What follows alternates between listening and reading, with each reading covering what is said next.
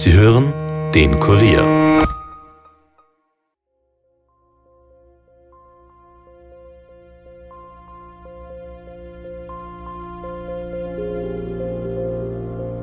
Ich möchte das Wort Feinde nicht erwähnen, aber wahrscheinlich sehr viele Konkurrenten.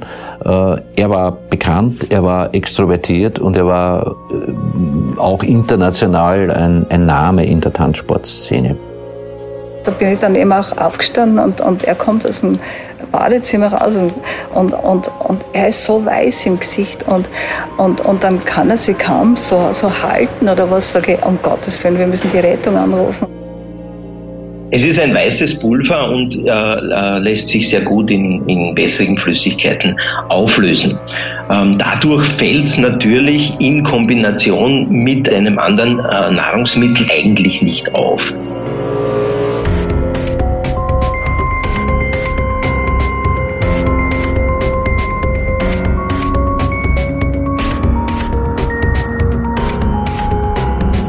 Herzlich willkommen zu Dunkle Spuren, dem True Crime Podcast des Kurier, in dem wir ungelöste Kriminalfälle aus Österreich neu aufrollen.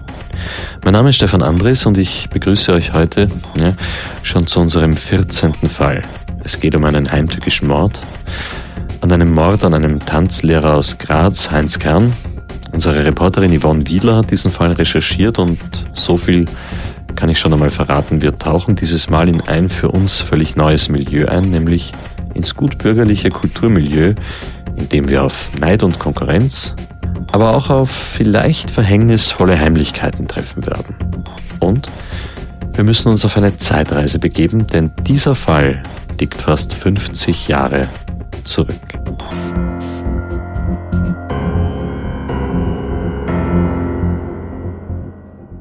Im Kurier Podcast Studio ist jetzt Yvonne Wiedler. Hallo Yvonne. Hallo Stefan. Ja, wie du gerade richtig gesagt hast, müssen wir dieses Mal tatsächlich eine Art Zeitreise machen. Es handelt sich nämlich um unseren bisher am längsten zurückliegenden Fall. Wann ist denn dieser Mord genau passiert und was wissen wir über die Tatumstände? Also die Tat spielt in der Steiermark und zwar am 14. September 1972 ist bei der Wohnadresse in Graz vom damals 33-jährigen Tanzlehrer Heinz Kern ein Paket abgegeben worden. Es war eine Art Geschenk, das befüllt war mit unterschiedlichen Lebensmitteln und mit einem beiliegenden Dankesbrief. Einen Tag später war Heinz Kern tot, denn die Lebensmittel waren vergiftet. Also ein Giftmord auf der einen Seite und das Ganze dann auch noch ein halbes Jahrhundert her. Zwei Premieren für uns und bei dieser langen Zeitspanne wahrscheinlich eine sehr große Herausforderung für dich bei der Recherche. Absolut. Und auch Chefermittler Kurt Linzer vom Bundeskriminalamt, den wir jetzt ja schon gut kennen hier, mhm. der hatte noch keinen Fall, der so lange zurückliegt. Die Zeit ist ein großes äh, Problem in diesem Fall. Wir sind äh, üblicherweise in unseren Fällen mit ähm, äh, Zeitspannen von 10 bis 15 Jahren konfrontiert. Das ist schon ein sehr, sehr exponentieller Fall. Wir reden hier von einer Tatzeit aus dem Jahr 72. In der Zwischenzeit sind 48 Jahre vergangen. Äh, wir sind der Rechtsordnung schuldig und auch ähm, sehen das als Selbstverständnis an, dass wir diesen Fall nicht zu den Akten legen, sondern immer wieder versuchen, diesen Fall am Leben zu erhalten. Äh, die Zeit ist ein großes Problem. Auch die Erinnerungsfunktion und die Erinnerungsmöglichkeit der, der Zeugen, die wir heute noch befragen, ist natürlich beschränkt, aber wir versuchen immer wieder hier äh, neue Informationen zu bekommen, um ein großes ganzes Bild zu äh, bekommen. Das große ganze Bild bekommen, sagt der Kurt Linzer. Gut, beginnen wir am besten bei diesem 14. September 1972. Was wissen wir, was wissen wir nicht? Ich nehme an, dieser Fall hat ja damals ähm, für eine gewisse Aufregung gesorgt. Ja, und wie? Also Heinz Kern war ja schließlich wirklich kein Unbekannter. Er war bis zum Jahr 1969 ein sehr erfolgreicher, auch internationaler Turniertänzer und er war demnach in sehr, sage ich mal, betuchten, auch prominenteren Kreisen unterwegs. Mhm. Und dann, als er die Tanzsportkarriere beendet hat, hat er in Graz eine Tanzschule eröffnet. Er wollte sich eben nach diesem Turniertanz auch auf diesem Gebiet weiterentwickeln und auch dort erfolgreich sein. Der Fall war damals sogar im deutschen Aktenzeichen XY. wir haben diese damalige Schwarz-Weiß-Sendung auf YouTube gefunden und äh, damals wurde dieses mysteriöse Paket, das er da bekommen hat, im Fernsehen gezeigt und äh, sehr genau beschrieben. Kurz noch einmal nach Wien. Dort bewegt ein rätselhafter Giftmord seit einer Woche die Öffentlichkeit. Ja, meine Damen und Herren, Viele von Ihnen kennen den Fall vielleicht schon aus den Zeitungen. Der bekannte österreichische Turniertänzer Heinz Kern aus Graz bekam vor mehr als einer Woche von einem Unbekannten ein Lebensmittelpaket zugeschickt. Darin befand sich ein sogenanntes Verhackert. Es ist dies ein Selchfleisch, äh, das in Schweineschmalz eingelassen ist. Äh, das Schweineschmalz war mit Arsenik vergiftet. Wir haben hier einige Originalreste im Studio und der Tänzer starb nach Genuss dieses Fleisches innerhalb weniger Stunden. Hier der Inhalt des Lebensmittelpaketes. Es befand sich unter anderem darin ein Bauernbrot in diesem Originalpapier, wie es in Graz verkauft wird. Ferner waren in dem Paket diese beiden Würste sowie drei Dosen deutsches Bier der Marke Löwenbräu München, die Bierdosen waren in Ordnung, eine wurde getrunken, sie waren original verschlossen. Die Lebensmittel lagen in dieser braunen Pappschachtel. Ähnlich einem Schuhkarton, allerdings nicht mehr ganz in jener Größe, wie er heute für Schuhe verwendet wird. Die Schachtel weist einige handschriftliche Vermerke auf, nämlich die Buchstaben SCHW, möglicherweise schwarz, die Nummer 38 und dann zwei Buchstaben, entweder die Gruppe römisch 4 hartes P oder die Buchstaben N und P. Da waren jetzt wirklich ein paar interessante Informationen dabei. In diesem Karton war also unter anderem sogenanntes Verhackerts, das ist eine Art Fleischaufstrich, das mit Arsen vergiftet war. Ja, genau. Und daran ist Heinz Kern auch gestorben. Zudem waren übrigens auch noch drei Dosen deutsches Löwenbräu-Bier im Paket und man muss ja dazu sagen, für die damalige Zeit wirklich ungewöhnlich, mhm. weil das stand damals nicht einfach so im Supermarktregal wie heute. Ja, und dann hat der Täter zwei unterschiedliche Namen angegeben. Genau. Der Absender, der auf diesem Schuhkarton stand, das war Heinz Pizza aus Ramsau-Vorberg 193. Ja. Und dieser beigelegte Brief, der stammte aber von einem Josef Mautner aus Schlabming. Beide Ortschaften sind circa zwei Stunden von Graz entfernt und liegen eigentlich in der gleichen Gegend. Ja, und beide Namen gibt's, nehme ich an, nicht. Das nimmst du richtig an. Beide wurden erfunden. Was ist denn in dem beiliegenden Brief gestanden? Ich habe den mit. So, ich lese mal direkt draus vor. Mhm. Schladming am 12.09.1972, also zwei Tage bevor das Paket angekommen mhm. ist. Sehr geehrter Herr Kern, Kurz vor Sommerende fahre ich mit meiner Frau noch kurz nach dem Süden und hoffen nach unserer Rückkehr auf ein baldiges Wiedersehen in Schlabming. Da unser Neffe und angehender Student morgen auf Zimmersuche nach Graz fährt, senden wir Ihnen eine kleine Brettljause und wünschen Ihnen einen guten Appetit und wieder einen guten Start in der kommenden Saison. Herzliche Grüße, hochachtungsvoll, Josef Mautner. Darf ich das mal sehen? Mhm.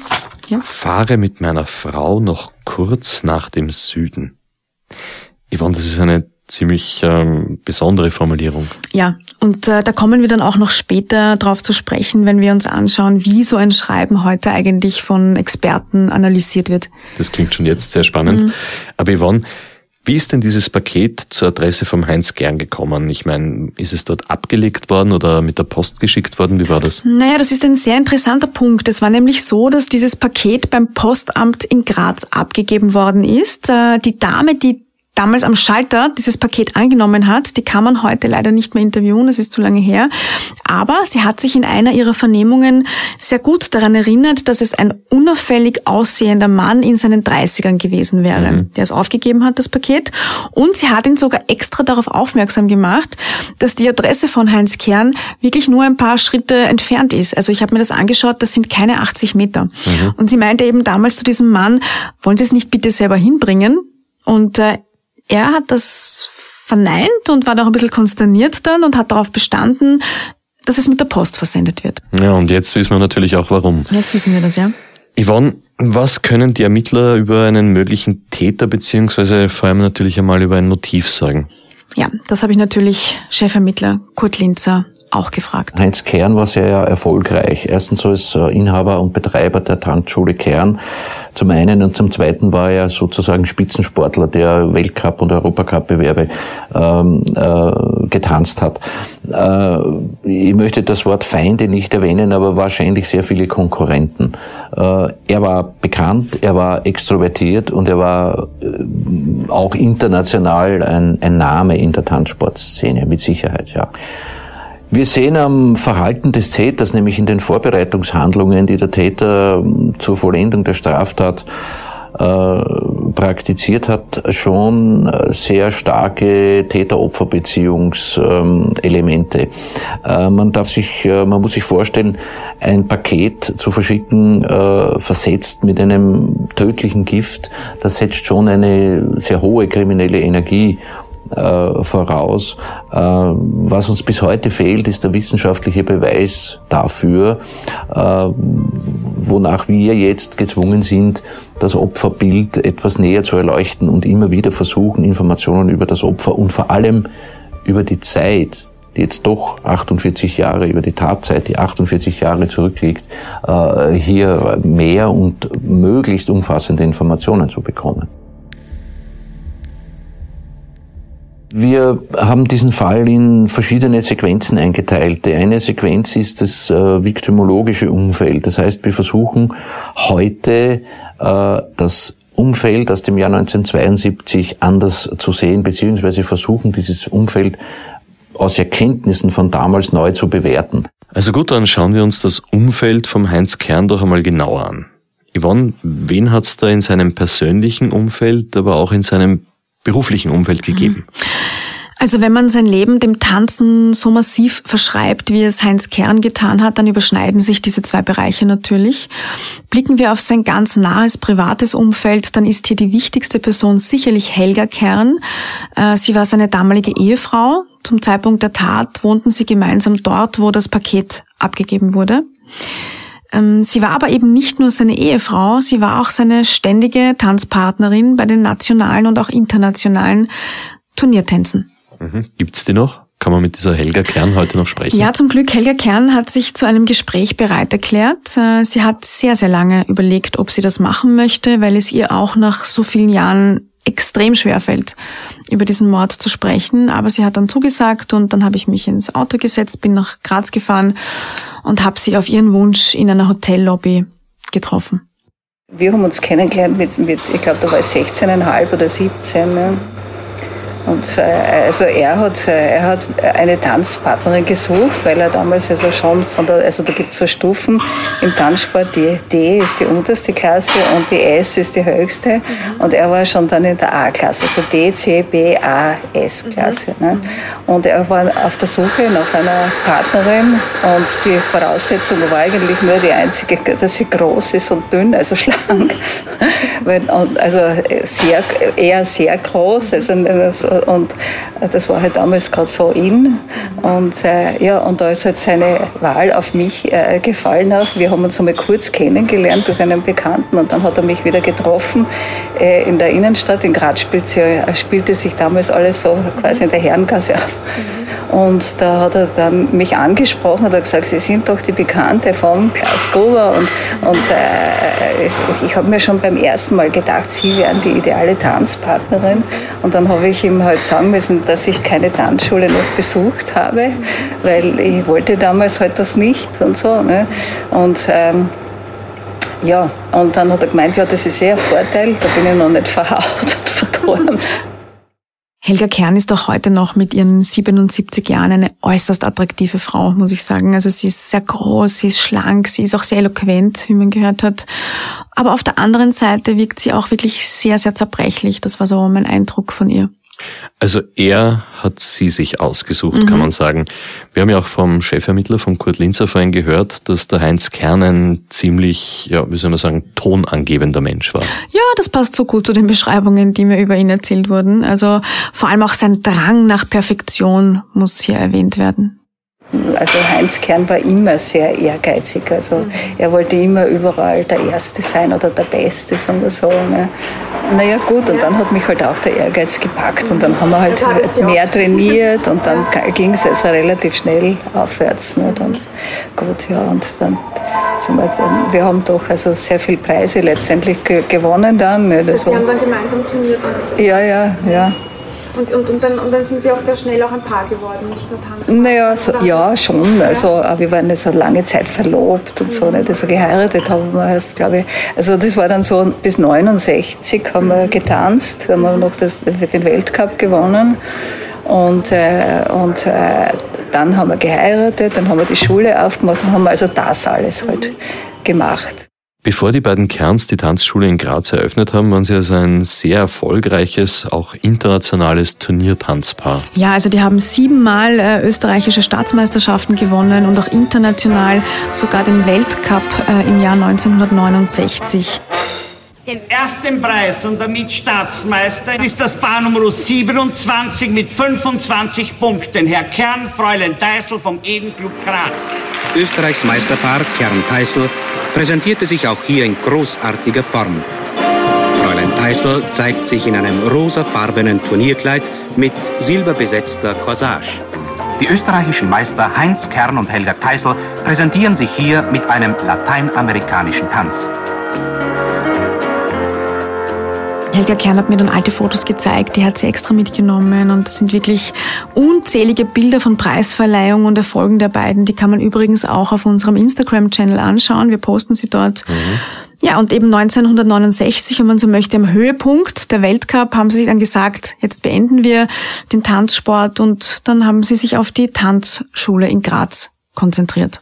Also das war dann 70, 71 unsere erste Saison, also Räumlichkeiten suchen und umbauen. Und dann haben wir begonnen äh, nur mit einem kleinen Saal, also von zwei Sälen, also mit dem kleinen und, und, und Böden verstärken und, und was weiß ich, alles halt das Ganze. Und ja, es ist also sehr gut gegangen, es ist gut gelaufen. Ne? Und 72 war dann schon, also der Mord. Ne? Und zwar am 15. September, also mitten in der Saison, ne, zu Saisonbeginn halt. Ne. Also das war schon heftig. Das heißt, eigentlich kann man sagen, zu einer Zeit, wo das gerade floriert hat. Ja, es hat gerade begonnen. Ja, ja, ja, ja, ja, ja. Können Sie sich noch erinnern an den Tag? Also, das, wie haben Sie denn im Kopf? Ja, schlimm. Das war schon schlimm. Also das, ich war zu Hause, ich habe also das Paket übernommen vom Postboten ne? und das war aber an den Heinz Kern gerichtet. Aber ich habe ihm dann halt gesagt, du, ein Paket ist gekommen und so. Ne? Und dann weiß ich noch, da konnte er auch nichts anfangen damit. Aber es war so, ich musste in die Schule, weil es, äh, ich meine, ich habe ja damals alles gemacht. Nicht? Also ich war ja also ein Büromädchen und, und, und, und Putzfrau und alles zusammen, es halt am Anfang ist. Nicht? Also ich habe nur gemerkt, also er kann damit auch nichts anfangen. Nicht? Und das ist ja aus Schladming gekommen, dieses Paket. Und, und, und da hat er Auswärtskurse gemacht zum Wochenende. Ja, und nachdem Helga Kern in der Tanzschule mit der Arbeit fertig war, ist sie wieder heimgekommen von diesem langen Tag und Heinz Kern saß im Arbeitszimmer und hat spät abends noch die Buchhaltung von der Tanzschule gemacht. Und er hat also die Belege und das alles hat er immer in der Nacht geschlichtet. Ne? Und ich war da schon im Bett und und dann bin ich in der Nacht auf einmal aufgewacht, weil er so äh, also äh, rausgegangen ist aus dem Schlafzimmer und wieder rein und so. Und jetzt sage ich, was ist? Und dann sagt er, ja, es ist ihm so schlecht und so. Und, und dann äh, sage ich, ja, also was, wieso und so nicht. Und dann hat er gesagt, ja, er hat von dem Paket was gegessen. Ne? Und, äh, und und, und da, also da habe ich mir auch gedacht, naja, was ist halt was Verdorbenes gewesen. Da, da bin ich dann eben auch aufgestanden und, und er kommt aus dem Badezimmer raus und, und, und, und er ist so weiß im Gesicht und, und, und dann kann er sich kaum so, so halten oder was, sage ich, um Gottes Willen, wir müssen die Rettung anrufen und so. Und jetzt sagt er, nein, ich muss ja äh, am Samstag ein Turnier in Wien werten, in der, der Tanzschule Dämel. Selbst in so einem Augenblick war er noch sehr pflichtbewusst. Ja, und es hat auch einfach wirklich niemand an eine Vergiftung gedacht und dass es eben vielleicht besonders schnell gehen müsste jetzt in dieser Situation. Mhm. Aber an diesem Punkt eben, als er so ganz weiß im Gesicht war, da hat Helga Kern dann doch gemerkt, dass es jetzt irgendeine medizinische Hilfe jedenfalls braucht. Aber natürlich war da immer noch gar kein Gedanke daran, dass Heinz Kern gerade dabei ist zu sterben. Und auch als sie dann im Spital waren, selbst die Ärzte waren nicht sonderlich alarmiert. Also das hat mir Helga Kern so erzählt. Niemand wusste Bescheid, nicht? Und er hat halt irgendwelche Spritzen oder was bekommen, nicht? Aber es war nicht so, dass das Spital zusammengelaufen ist oder was, dass das jetzt ein Akutfall war, nicht? Nach dazu, dann sagt er immer, der Heinz sagt immer, wenn sie ihn gefragt haben, wie geht's Ihnen, nicht? Sagt er jedes Mal, danke, schon besser, nicht? Ja, und dann ist es ihm plötzlich wieder rasant schlechter gegangen und er hat wieder sehr starken Durchfall bekommen und Schmerzen im ganzen Körper und Helga Kern erinnert sich, dass er Infusionen bekommen hat und eine der Krankenschwestern meinte dann zu ihr, sie kann jetzt ruhig ein, zwei Stunden nach Hause gehen, ein bisschen schlafen, äh, weil es doch schon sehr lang alles war natürlich. Ja, so ungefähr nach zwei Stunden ist sie dann wieder ins Krankenhaus zurückgekehrt. Und dann komme ich raus ins Spital, ne, ist er nicht im Zimmer und alle schauen, tun so komisch so nicht, und, und, und äh, sind in der Zwischenzeit gestorben. Und, und das war allen so unangenehm auch, das weiß ich noch so. Und, und, und es war so unfassbar und es war so, es war so schrecklich. Dann musste ich seine Mutter anrufen. Das war ja, das war schlimm. Es war schon, es war schon arg, ja. Und trotzdem die ganze Zeit man lebt so wie von, man beobachtet sich fast selbst wie von einem anderen Stern und so. Also man kriegt das Ganze, also es ist wie ein Film. Es, ist, es läuft so, so komisch ab, dass man, man glaubt es nicht. Das, dann, dann, äh, was weiß ich, ein Tag oder zwei Tage später oder keine Ahnung, irgendwann halt gleich danach kriege ich halt einen Anruf von der Polizei nicht? und dann sagen die, das war äh, als vergiftet worden nicht? und so. Also das war dann der nächste Schlag. Nicht? Also zuerst, da habe ich noch gedacht, das war also äh, irgendein ärztliches Versäumnis auch oder was. Nicht?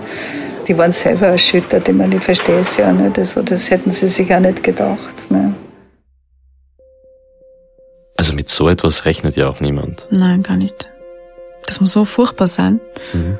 Ich schlage vor, wir machen an dieser Stelle eine kurze Pause. Mhm. Aber gleich hört ihr, wer als erstes verdächtigt worden ist und wir werden erfahren, wer der Mensch Heinz Kern war. Wem er vielleicht gefährlich geworden ist.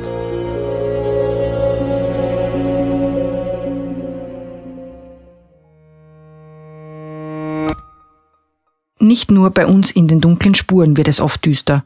Auch in dem neuen Mystery-Krimi-Hörspiel von Audible, Kohlraben Schwarz, geht es an dunkle Orte voller Gefahren. Mittendrin der kauzige Psychologe Stefan Schwab, der von der Finanzmetropole Frankfurt ins ländliche Bayern geschickt wird, um dort das mysteriöse Verschwinden mehrerer Kindern aufzuklären. Doch in Bayern angekommen ist nichts wie es scheint.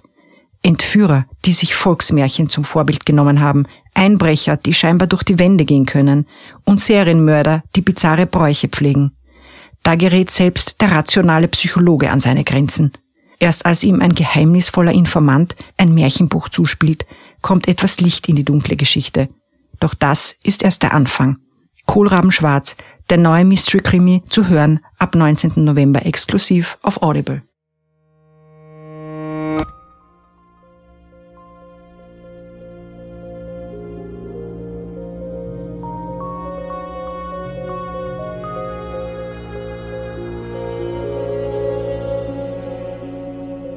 Willkommen zurück zu Dunkle Spuren und zum bis heute ungeklärten Mordfall an Heinz Kern.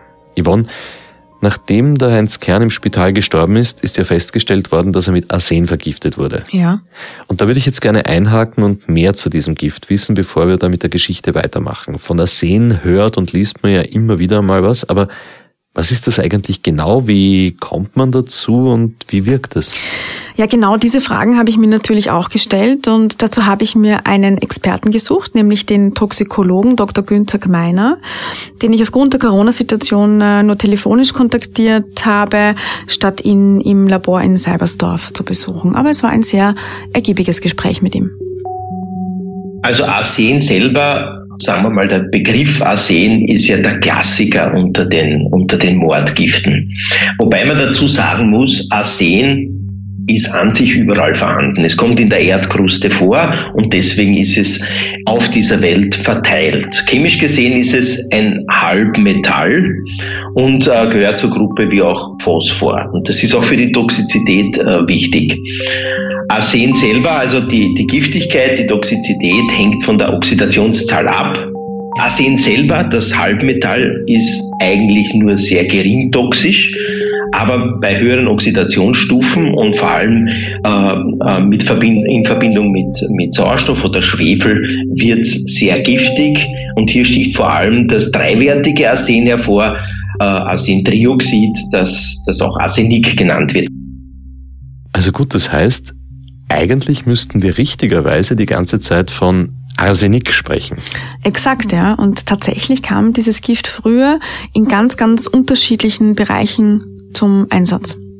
Es wurde schon im Altertum ja, als Farbpigment äh, verwendet oder war in Farbpigmenten vorhanden, muss man eigentlich so sagen. Und hat sich dann also im Laufe des, äh, des Mittelalters als Mordgift hier ähm, man kann nicht sagen bewährt, aber es wurde als Mordgift häufig verwendet. Im 19. Jahrhundert wurde das im Speziellen neben seiner Verwendung als Mordgift auch für Lungenkrankheiten verwendet. Mhm. Jetzt momentan ist es in der Halbleiterindustrie in Verwendung äh, war aber in Verwendung als Schädlingsbekämpfungsmittel, als, als Unkrautvernichtungsmittel, Antipilzmittel, als Rattengift und so weiter. Also mhm. als giftige Substanz, aber auch als Heilmittel in einer gewissen Zeitperiode war es in Verwendung. Mhm.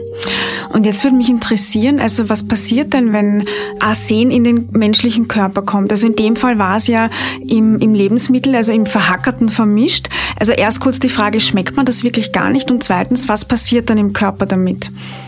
Also dazu sind zwei Dinge zu sagen. Mhm. Erstens einmal ist Arsen, also dieses Arsentrioxid ist an sich geruchlos und äh, schmeckt leicht süßlich, wird halt als leicht süßlich schmeckend beschrieben. Ich selber muss gestehen, habe ich es noch nicht probiert.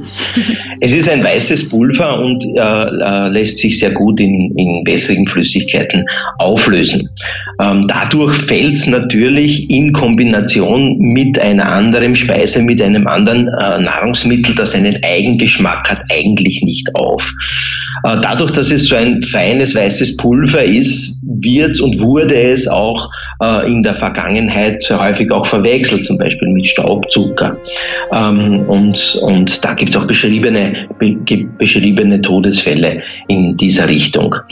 Äh, wesentlich hier ist aber auch, dass ähm, erstens einmal in einer niedrigen Dosis Arsen im Körper stimulierend wirkt, aber je mehr, desto giftiger bei Heinz Kerns Autopsie ist dann festgestellt worden, dass es eine sehr große Menge Arsen war oder Arsenik, die ihm in diesen Aufstrich gemischt wurde. Was aber ganz besonders tragisch ist, Helga Kern hatte in dieser Nacht, als sie da ins Spital mit der Rettung gefahren sind, sogar noch in der Eile etwas aus diesem Lebensmittelpaket extra ins Spital mitgenommen, weil sie schon so eine Vermutung hatte, dass irgendwas im Essen vielleicht nicht gepasst hat. Mhm. Sie dachte halt eher an verdorben oder ja. so. Gell? Nur leider hat sie eben nicht das Verhackerte mitgenommen, sondern etwas anderes. Und äh, sie wusste ja auch nicht, wovon er wie viel gegessen hatte zu diesem Zeitpunkt. Nur das Arsen oder Arsenik war leider bloß in diesem einen Aufstrich und den hatte sie leider nicht dabei. Sonst hätte man diese Vergiftung vielleicht früher entdeckt. Ja klar, aber in dem Zustand hat sie natürlich nicht mehr fragen können, wovon er wie viel gegessen ja. hat. Es ist ihm schon irrsinnig schlecht gegangen, mhm. wie die Rettung gekommen ist. Genau, ja. Aber Yvonne, hätte man den Tod überhaupt noch verhindern können, wenn man das Ganze früher gewusst hätte? Ja, ich denke schon. Also wenn man gewusst hätte, dass, dass es eine Arsenvergiftung war, dann schon. Aber darauf muss man eben erst einmal kommen. Das hat auch Dr. Gmeiner gesagt. Also der Verdacht auf Arsen muss da sein und man muss dann konkret auf das untersuchen. Und tut man das nicht und weiß man es nicht, dann kann man es eigentlich nur im Nachhinein feststellen und das ist dann meistens erst durch die Gerichtsmedizin. Vor allem also für den Forensiker äh, wichtig sind Veränderungen der Fingernägel, die sogenannten Meschen Nagelbänder. Hier kommt es eben zur Ausbildung von so weißen, äh, dickeren weißen Streifen, äh, die mit dem Nagel aus dem Nagelbett herauswachsen. Der Tod kann relativ schnell gehen. Relativ schnell bedeutet zwei, drei, vielleicht vier Stunden nach der Aufnahme einer äh, tödlichen Dosis, kann aber ähm, je nach körperlicher Verfassung und je nach Dosis auch bis zu ein, zwei Tagen äh, dauern. Hm. Im Fall von Heinz Kern war das ein halber, dreiviertel Tag circa, bis er gestorben ist. Hm, ja, genau. Mhm. Arsen greift in den Stoffwechsel ein, in die Physiologie. Man muss hier wieder unterscheiden zwischen der akuten Wirkung und der chronischen Wirkung. Ähm, die akute Wirkung bei einer äh, toxischen Dosis oder nach einer toxischen Dosis, hier werden vor allem ähm, Enzyme inaktiviert, die eben für den Stoffwechsel relevant sind. Es kommt als Folge dann äh, zu Durchfall, Erbrechen. Das heißt, der Körper versucht, das wieder los äh, zu werden. Das sind die, die Wirkungen, die in Richtung Stoffwechselbeeinträchtigung äh, gehen, die in Richtung Gastrointestinaltrakt, also Verdauungstrakt äh, hier gehen. Man bekommt Durchfall, Erbrechen, dann kommen schon langsam auch Wirkungen, die ins Nervensystem hineingehen, nämlich Krämpfe, äh, Koliken kann bis zum Koma gehen und der Tod tritt letztendlich durch Kreislauf- und Nierenversagen ein. Es hat dann nicht lange gedauert, bis das passiert, was sehr oft passiert, nämlich die Boulevardpresse hat sich dann in dem Fall an Helga Kern abgearbeitet, sag ich mal. Also ist seine Frau damals verdächtigt worden? Ja, als allererstes wurde sie verdächtigt ähm, und sie hat sich dann die ersten Wochen nach der Tat wirklich nur zu Hause eingesperrt. Ähm, und ihr Team in der Tanzschule hat alle Anrufe, die kamen, also von Journalisten, Medien etc. übernommen und wirklich von ihr ferngehalten und sie geschützt. Aber dann ist noch etwas passiert. Was kann in so einer Situation denn noch passieren? Ja, sie hat dann ähm, in diesen Wochen nach der Tat also wirklich sich nicht mehr wohlgefühlt, hat sie gesagt, also körperlich, physisch und ähm, hat Schmerzen vor allem im Unterleib bekommen. Sie hat gemerkt, da ist irgendwas und hat dann eine Gynäkologin konsultiert.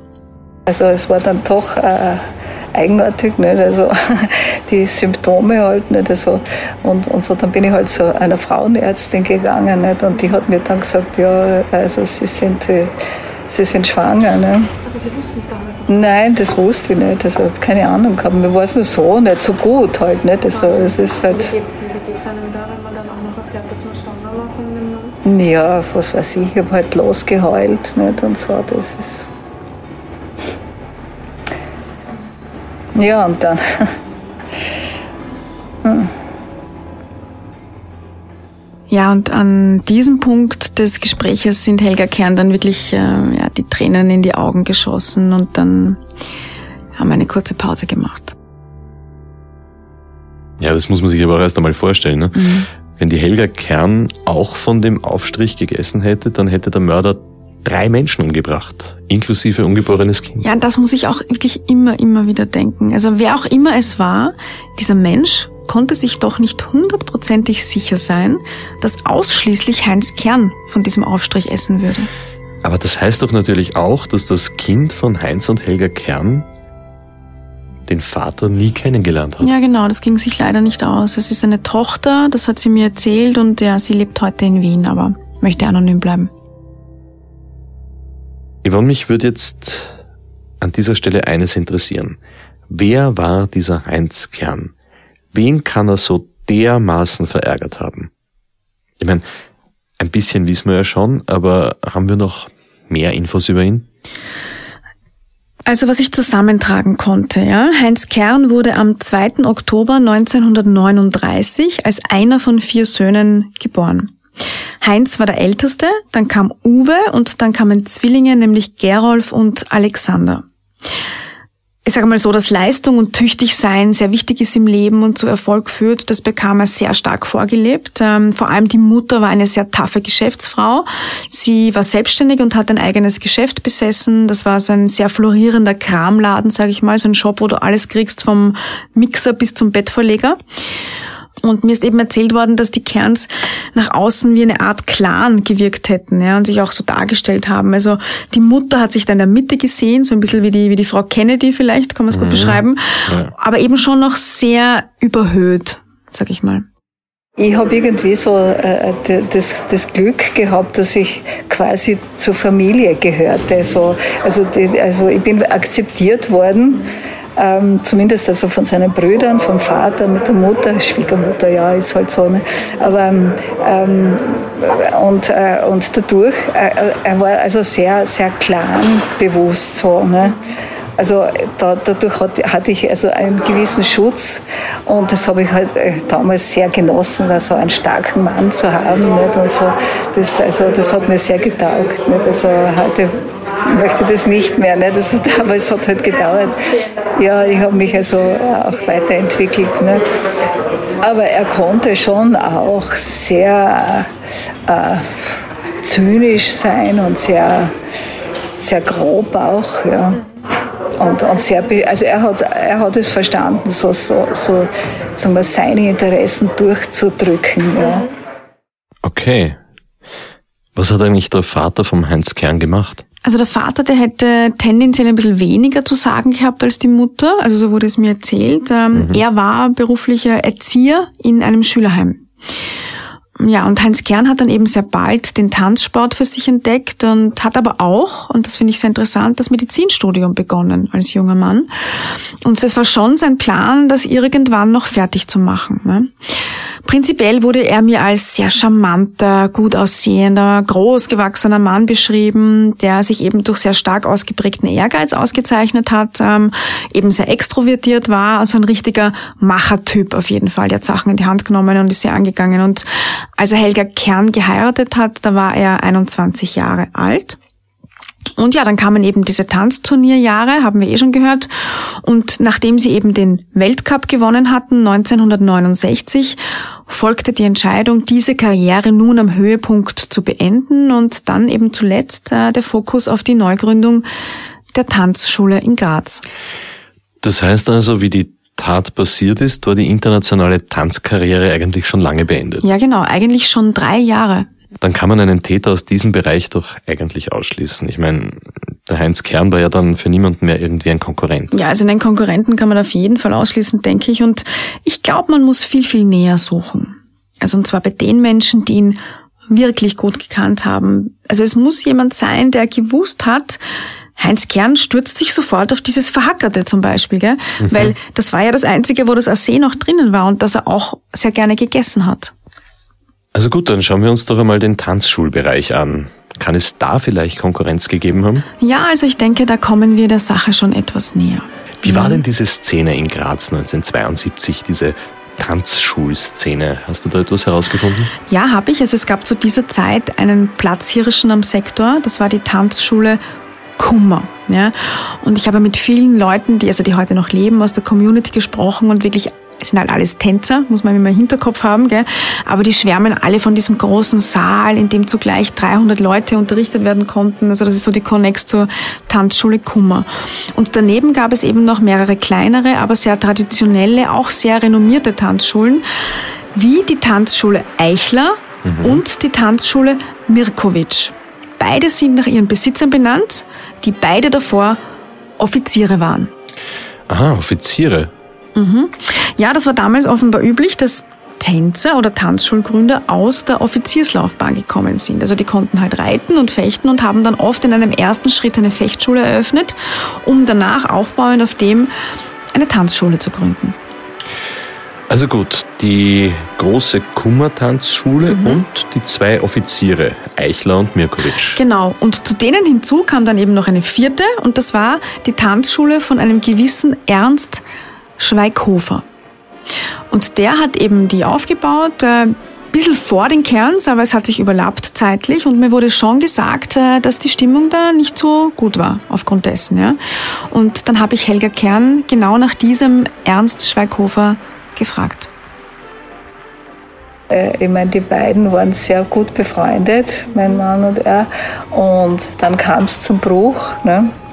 dadurch, dass wir die Tanzschule aufgemacht haben. Nicht? Und das, das war schon so. Also, ähm, er hat da schon äh, dem Schweighofer äh, also ganz offensichtlich ein Versprechen gegeben, dass er keine Tanzschule aufmacht. Ne? Und dann hat er gemeint, also weil er ja Medizinstudent war, ne?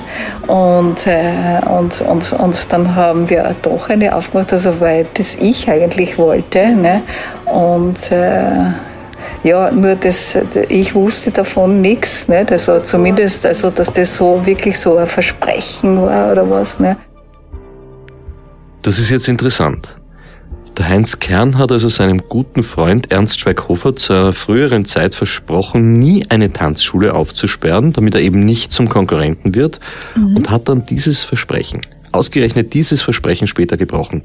Und die Helga Kern hat vorerst einmal überhaupt nichts von dieser Abmachung, von diesem Versprechen gewusst. Ja, genau. Sie hat gesagt, sie hat es später davon erfahren und äh, aber ja, genauso hat es sich zugetragen, ja. Ja, und dann ist die Freundschaft natürlich in Brüche gegangen. Mhm, genau, ja. Und äh, Helga Kern hat mir erzählt, äh, dass Helga und Heinz Kern von dieser Tanzcommunity rund um diesen Ernst Schweighofer wirklich ausgegrenzt worden sind. Ja? Also sie haben da offenbar wirklich ein Tabu gebrochen und äh, die wurden dann nirgends mehr hineingeladen und haben sich dann wirklich ungewollt von all diesen Leuten, die auch ähm, Freunde waren, distanziert.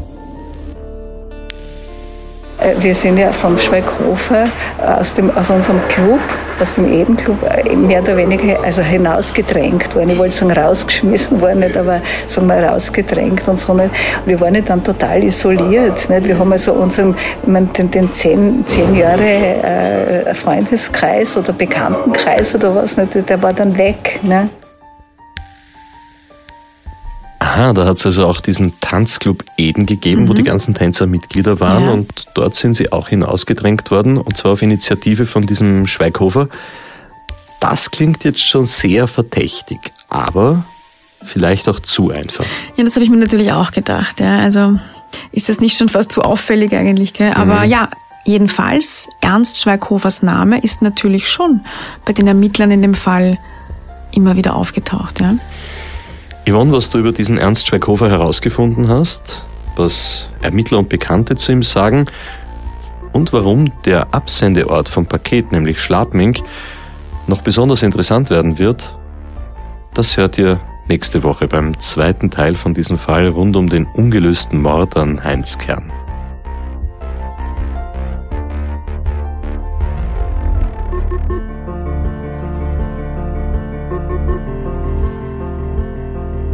An dieser Stelle danken wir dem Bundeskriminalamt für die Zusammenarbeit, aber auch der Familie und den Freunden und Kollegen vom Heinz Kern für die Unterstützung bei der Recherche, bei der Aufarbeitung von diesem Fall. Dankeschön auch jeden und jeder, der oder die sich hier für ein Interview bereit erklärt hat.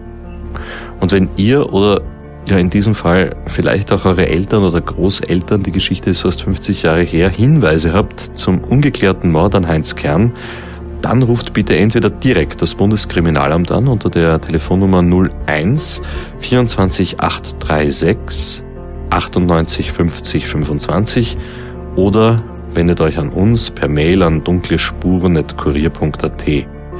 Und wenn euch dieser Podcast gefallen hat, dann hinterlasst uns bitte eine Bewertung in eurer Podcast-App und erzählt euren Freundinnen und Freunden davon. Ja, und eins noch. Folgt uns doch auch auf instagram.com slash dunkle Spuren. Da haben wir jede Menge zusätzliches Material für euch. Diesmal gibt's ja auch die Fotos von den Preisverleihungen, damals aus den 60er Jahren. Dunkle Spuren ist ein Podcast des Kurier. Moderation Stefan Andres. Reporterinnen sind Yvonne Wiedler, Michaela Reibenwein und Elisabeth Hofer. Schnitt Dominik Kanzian und Tobias Peböck. Titelsong Tobias Schützenberger. Produziert von Elias Nat Mesnik.